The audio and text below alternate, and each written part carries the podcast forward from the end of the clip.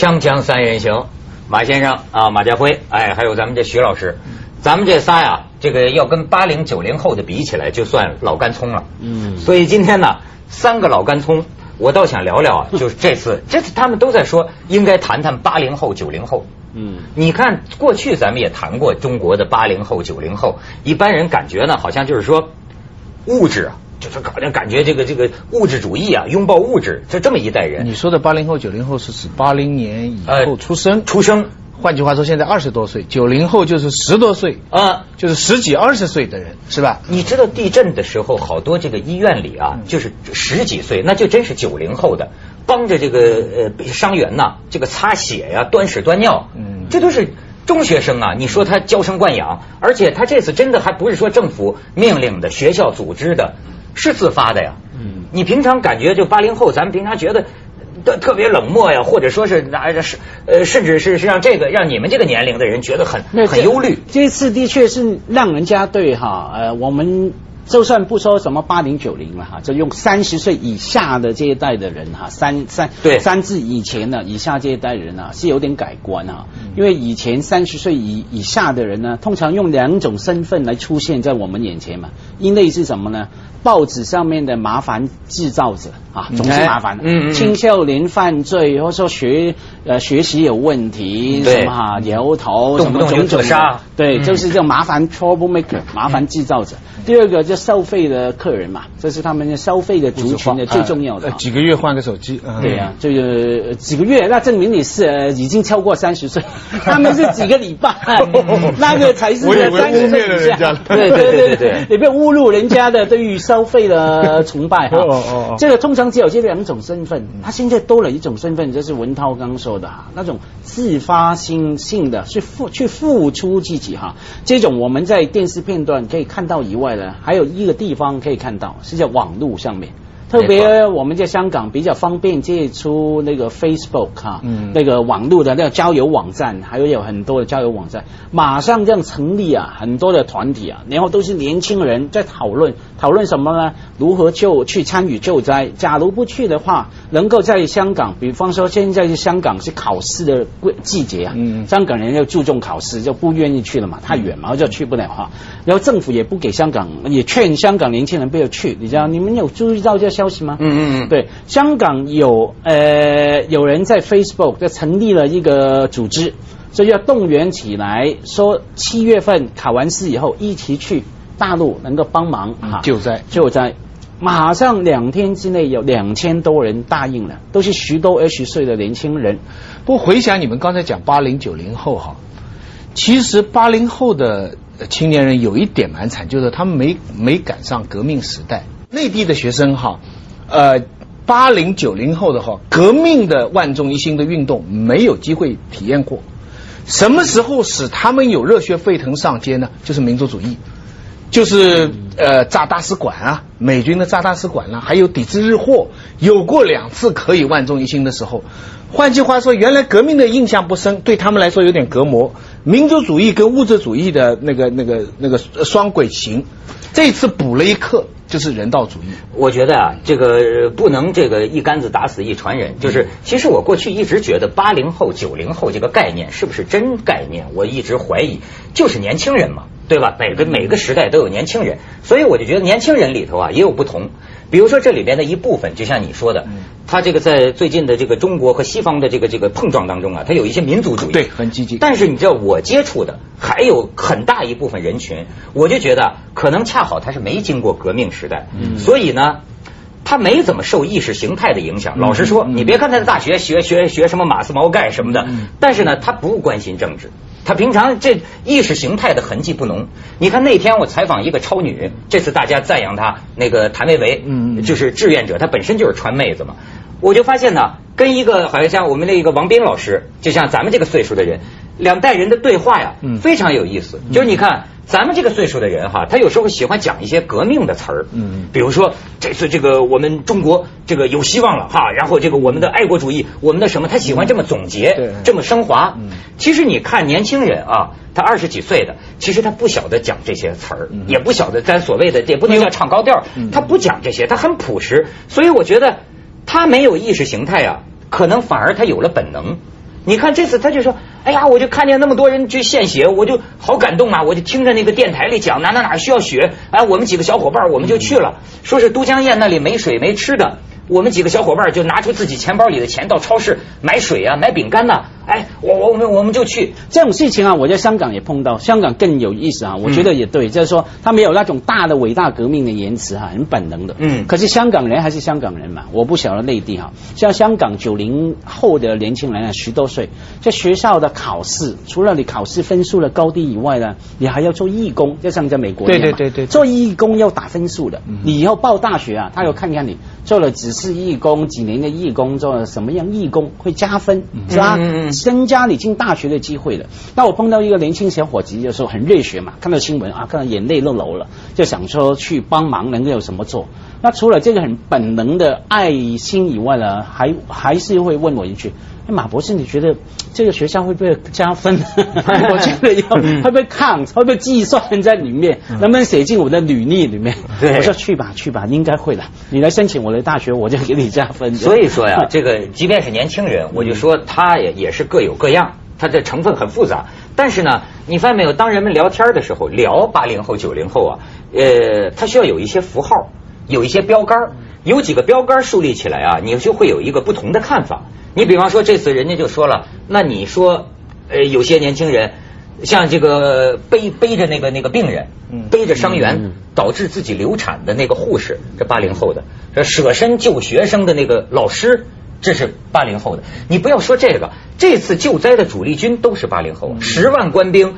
那可不都是年轻人嘛？都是都是八零后啊，那都是舍舍舍生忘死。你看，你这样一些标杆树立起来之后，我就发现评论界他就刮目相看。嗯，你有没有感觉到？所以说不完全是物质的一代，是吧？呃，这个问题啊，真是就是说值得好好这个梳理梳理。我都认为哈，都是并存的。就是呃，平常没有什么灾难的时候，他们的这种生活上的选择或者一些看法也是很真实的。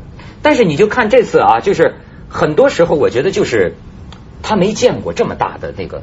呃，老实说，有些二十岁的年轻人死人恐怕都没见过。嗯，你得想想，就是说他到了他那个志愿者呀，跑到那个灾区，他第一次看见死人，这对他。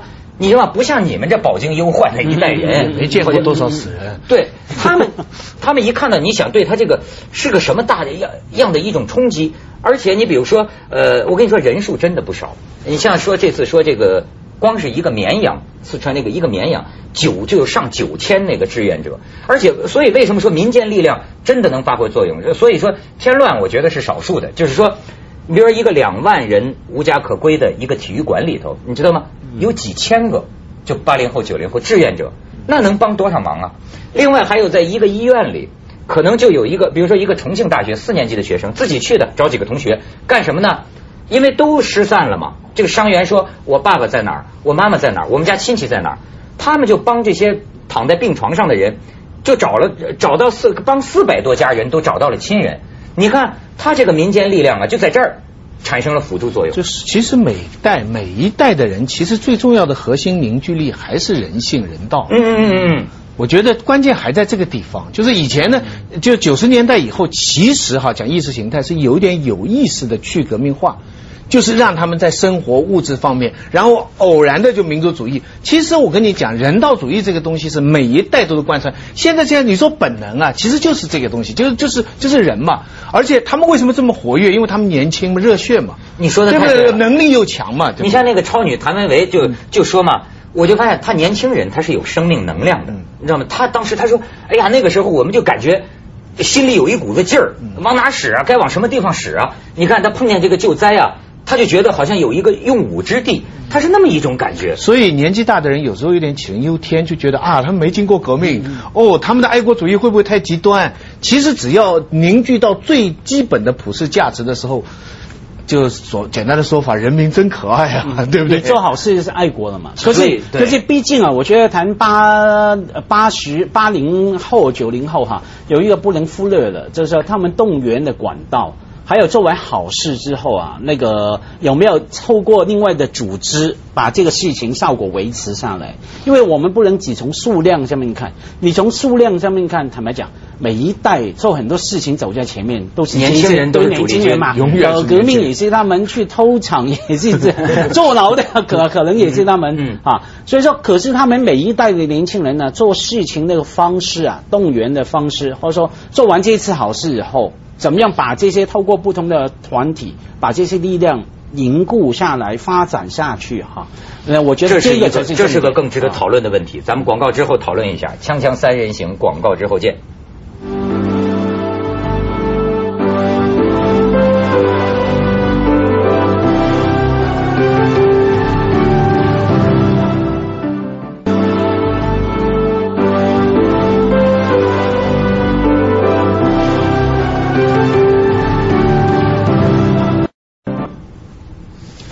们俩聊这个，我给你念一段加拿大《环球邮报》的一个评论，说呀，这个地震呢，他说民间运动的到来正值中国历史的一个关键时刻。距北京奥运开幕已不到三个月，中国届时将欢迎整个世界。他就说呀，在这个民间慈善或者社区行动传统不很彰显的国家，四川地震催生了一种值得注意的现象，他称为是声势浩荡的草根志愿者运动。一些分析家说呢，这可能是历史性时刻，中国第一次出现了广泛的公民社会。这个你们两位怎么看？我是觉得这个还言之尚早了，而且里面有它的坦白讲有正反两面。怎么说呢？坦白讲，中国的民间一个一个小团体啊，不管他用什么名目哈，我们说自呃自己自发的小组织啊，其实都有很多哈。曾经有人统计过，大概十到二十万，针对不同的议题，嗯不管有些是关于甚至关于同性恋的，或者关于猫狗啊宠物的权利的等等，或者说呃人权啊等等都有哈。以前呢，大家没有浮现在台面，可能就是哎，反而没有受到呃呃呃控制，或者没有受到管理啊。可是这次事情出来以后呢，很多这些，因为太激动了嘛，看到这样这么悲惨的场面，都出来在不同的管道用不同的方法来做这些事情哈，这当然是好事，让人家感觉到就像那报道里面说的，公民社会草根啊的力量出来哈。嗯可是这样一出来以后呢，马上碰到一个问题了，哇，原来有这么多的。万一他们做过完这个事情以后，他们做别的事情对，那会不会假如做别的事情，会不会要引起大家会关注？关注也回到中国的整个社会的运作的规则里面，要关注一些事情，通常的不仅是关注的哈，嗯还要评论，也通常不仅是评论的，可能要管理。啊这样就牵涉到一管理呢，就可能变成说一个民间，那是非民间力量之间的这个这个慢慢要去磨合了哈，这是第一个。还有，假如我们谈公民社会啊，民间力量的时候，很重要一点，钱的来源。据我所知道，在中国的是你不能民间组织哈公开的这样来募款的，不能以民间社会的民间组织的来这样募款的，一定要通过政府系统。对，那会引起很大的，就是说很大的呃呃，不呃对、嗯程序的手续问题啦，很大的大家去猜你要拿钱来做什么，很多诚信的互相的呃怀疑的阶段哈。那接下来呢，假如你那会不会令人家觉得说，哎，这次这样动员起来，那募款呢？那注意到你很多的细节啊，嗯程序上面的问题啦，你接下来要做什么的问题啦，所以这个我说言之在早，它尚早就在这里哈。接下来是很关键的一步。好了，原来这些东西都出来以后呢，我们到底要怎么做呢？是不是真的会被管理呢？假如不被接受管理，会怎么做呢？哈，我觉得这是一个机会，可是也可能是不是这个机会会加大这个夸呃发展呢？我觉得不见得。处理不好的话，也也有隐忧。嗯，这个呃呃，再一次证明了海外这个对中国的评论啊，加拿大的评论啊，也许是好心啊，但非常皮相。嗯真是不了解中国的情况。是吗中国这次的情况是说实在话，是政府的管制能力大大提高。整个这个事情，而民间的力量的涌现是非常是非常是表象，而且说是这次政府能管制能力大大提高，大家都都已经呃不用我多讲了嘛，社会海动员能力海海海外的人都非常呃不理解，说为什么警察、武警进到灾区都可以不带枪？嗯，你看在在、啊为什么要带枪？呃对他们不带枪，外国人不理解，你明白没有？外国因为警察到这个地方去哈。要要维持治安嘛，哦可是我们在救灾的时候，武警进去都是在救灾，不需要带枪，没有带枪的这个必要。美美国那电影，那什么国民警卫队，那都是荷枪实弹的。所以这一次一他们在某一个角度，他们提高了共产党的威信，就是说中国的这种管制啊，那比较知内情的，像新加坡的报纸他就看到，他说这种政府管制模式，别的国家学不会啊。为弄啊，平常的一些政治的教条口号啊，在那个时候感人肺腑。让我们心连心啊！政府跟民众心连心。别的外国如果不时来讲，我们跟你现在像，美国人都当你笑话，当你骗人的。可是这个时候全管用了。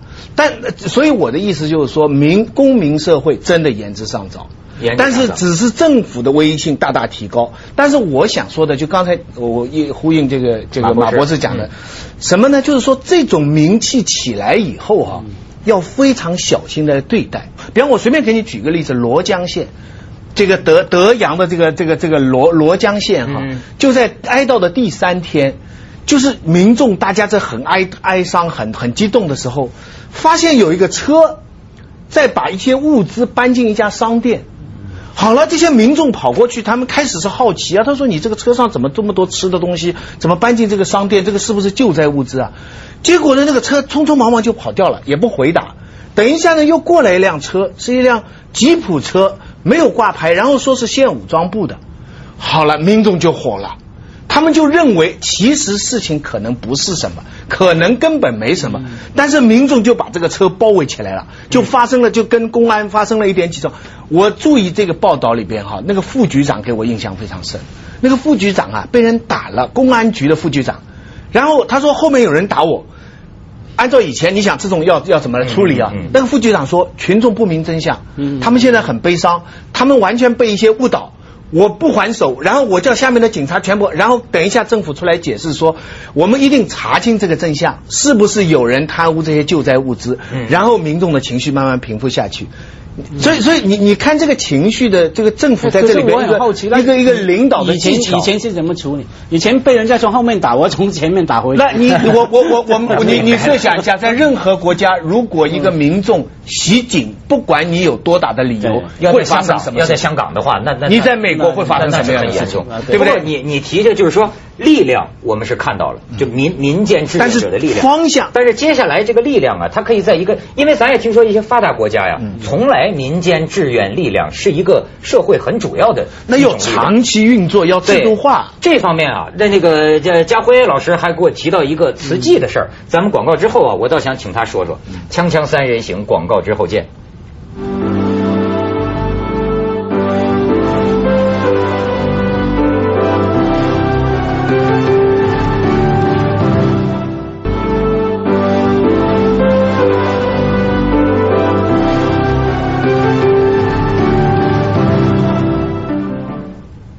哎，马博士说一说，那奇迹功德会哈鼎鼎大名啊，在台湾一个慈善团体哈，已经几十年历史了哈。这个呃，几年前台湾不是发生了大地震呢？九二幺大地震哈，同样的事情呢，听说在大陆是重演了。什么事情呢？九二幺地震之后，有三类人最早赶到现场的，第一类就是救护人员嘛，包括警察哈。第二类呢，就是新闻工作者、记者，对，去采访的。第三类呢，就是奇迹功德会的人，马上动员就去看有什么可以帮忙哈，帮忙发食物啦、包扎伤口啦，等等等等哈。这一次的四川的地震呢，听说也是最先赶到现场呢，同样没有呃没没有例外，这是这三类人啊，看到奇迹功德会的人在做事情哈。那奇迹功德会呢，其实从台湾进大陆呢有好呃十多年历史，十七年历史。它是一九九一年中国出现大水的时候，那奇迹功德会的负责人呢就在台湾，他看到中国啊中国大陆有大水大水灾，然后他就很难过了，他想就说哎都是同胞嘛。那我们在台湾做慈善事业，我们怎么样可以把我们的爱心能够带到对岸，一起来帮忙？那他跟大陆的佛教团体有联系吗？据我所知没有，为什么呢？他当时是试验性的，因为两地的情况不一样啊，社会情况考虑不一样。然后呢，他派了他的徒弟去，然后呢，派了去看能什么帮忙。他派徒徒弟去呢，他前面呢就给了两个提醒。他说：“你为了把这慈善事业能够做到位呢，你有两个要注意。第一个，不要传教。”因为它基本上是佛佛教教团体哈嗯，不要传教。第二个，不要去谈政治，因为也不是你能够懂的。对本来你方有每个宗教团体就不应该谈政治对你也不太懂那个情况的具体的情对况哈。然后后来他们就去了，哎，结果做出成绩来了啊，帮忙啊，令当地的人很感动啊。那在一九九一年之后呢，奇迹功德会呢就在大陆不同不同的地方成立了不同的小团体啊，然后呢在做事情。包括主要是建医院，帮忙推动推动建医院，还有办教育哈，嗯嗯呃盖小学、中学等等。那终于呢，十七年后呢，刚好你说是冥冥中是不是有些巧合，还是有些其他的意思呢？哈，今年的二零零八年的三月哈。中国是准许了奇迹功德会以基金会的形式来成为一个合法在中国团的合法的慈善团体，嗯。而且可以募款，这个很重要啊，可以公开募款啊。哦。这是一个很新的尝试啊。然后，而且它的主食还是所谓的他们用的用语叫做非大陆人哈。这是不是在大陆这个嗯。的住住在台湾的，可以来运作这种基金会？那刚成立了，然后就发生这样的赈灾，它就可以运作起来。哎呦，啊他这个在在中国大陆的这个故事啊，哎，这倒是很有启发性。嗯呃，就等于说他是后来他取得了合法性。是，那里面很多启发性，其中一点呢，就是要建立这个信任呐、啊。大家你说你来做好事，坦白讲，我怎么能确定呢？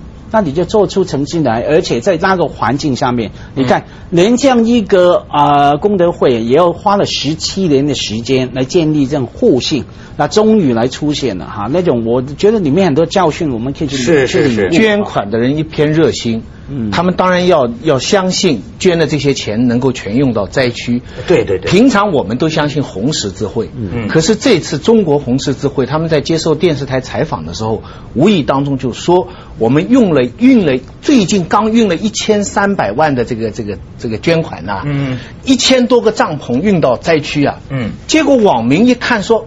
开玩笑，一千三百万，一千多个帐篷，一个帐篷一万块，他们马上查市价，市价是一千到三千，嗯。马上就追上去。这个也许是口误，也许